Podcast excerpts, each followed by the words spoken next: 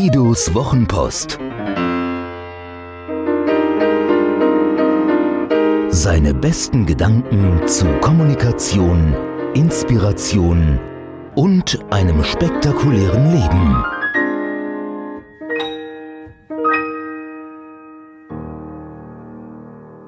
Wen lässt du an dir vorbeiziehen? Wer weiß, was er kann und mutig tut, was er liebt, geht vorneweg, so weit, so schnell und so lange er möchte. Dazu braucht es nur die Entscheidung.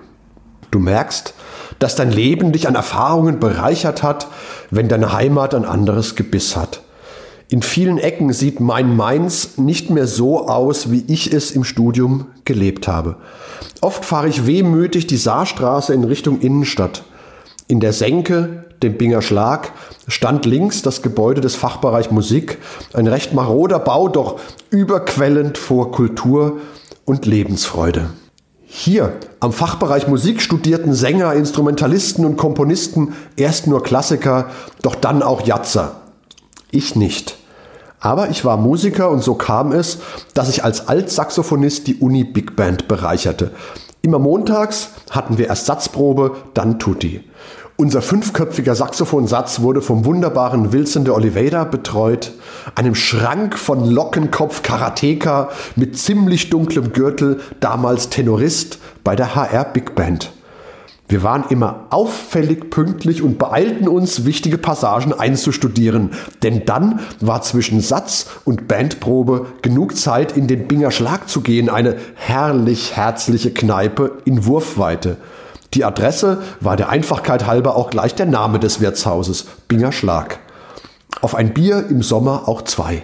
Wilson erzählte dann Geschichten am liebsten aus seiner Zeit in Berlin. Als junger Mann war er, der Uruguayer, mit wenig mehr als einem Saxophon im Gepäck 1968 in der verwundeten Stadt angekommen. Als er an einem Kellerabgang vorbeilief, stand dort eine Tafel darauf mit Kreide geschrieben. Heute Saufen und Tumult. Obwohl er nicht verstand, was damit gemeint war, sprach ihn das an und er spielte viele Jahre in diesem Kellerclub der alten Hauptstadt. Ich höre sein bebendes Lachen noch immer. Heute steht am Binger Schlag da wo der Binger Schlag die Kneipe war, ein Intercity-Hotel gleich neben einer Sixt-Autovermietung. Auch schön. Unser Studentenleben war wie der Binger Schlag so anders als heute. Einen Bachelor hätten wir für einen Wildschweinjäger oder rheinhessischen Jahrmarktschläger gehalten. Ich schrieb für die Mainzer Rheinzeitung, hatte einen Hausausweis fürs Kutz. Das Kulturzentrum gibt es alles nicht mehr. Wenigstens das ZDF, mein Hauptarbeitgeber, steht noch wie es schon damals hieß, die einzige Anstalt mit eigenem Fernsehprogramm. Von einer Besuchergruppe auf dem Lerchenberg wurde einmal eine Führerin gefragt, wie viele Menschen denn im ZDF arbeiteten. Sie antwortete ehrlich, aber arbeitsplatzgefährdend, etwa die Hälfte. Menschen, Städte, Institutionen entwickeln sich. Und die Geschwindigkeit ihres Wandels hängt vor allem von ihrem Fokus auf eben diese Entwicklung ab.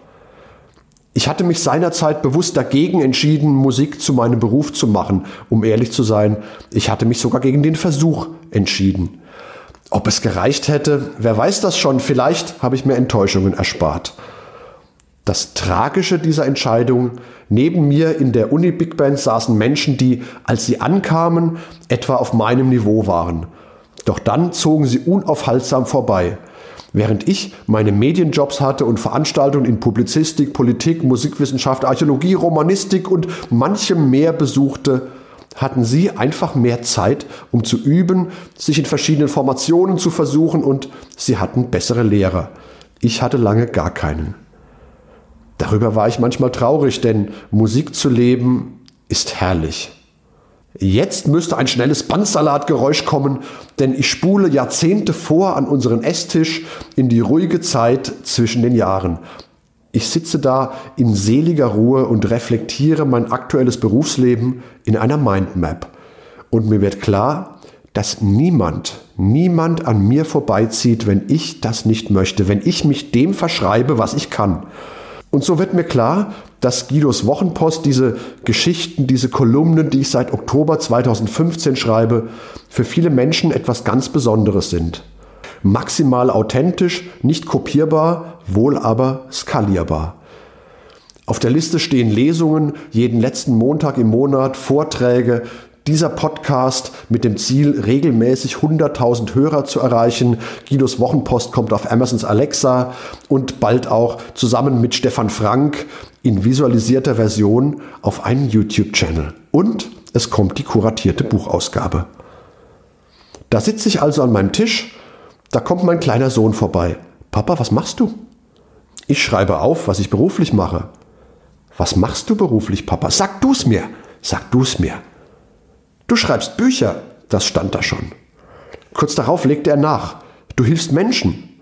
Kontinuierliche Beratung, übersetzte ich für mich, stand auch schon da. Was noch? Diesmal musste er lange nachdenken. Dann sagte er etwas, das mir die Tränen in die Augen trieb. Du machst Menschen glücklich.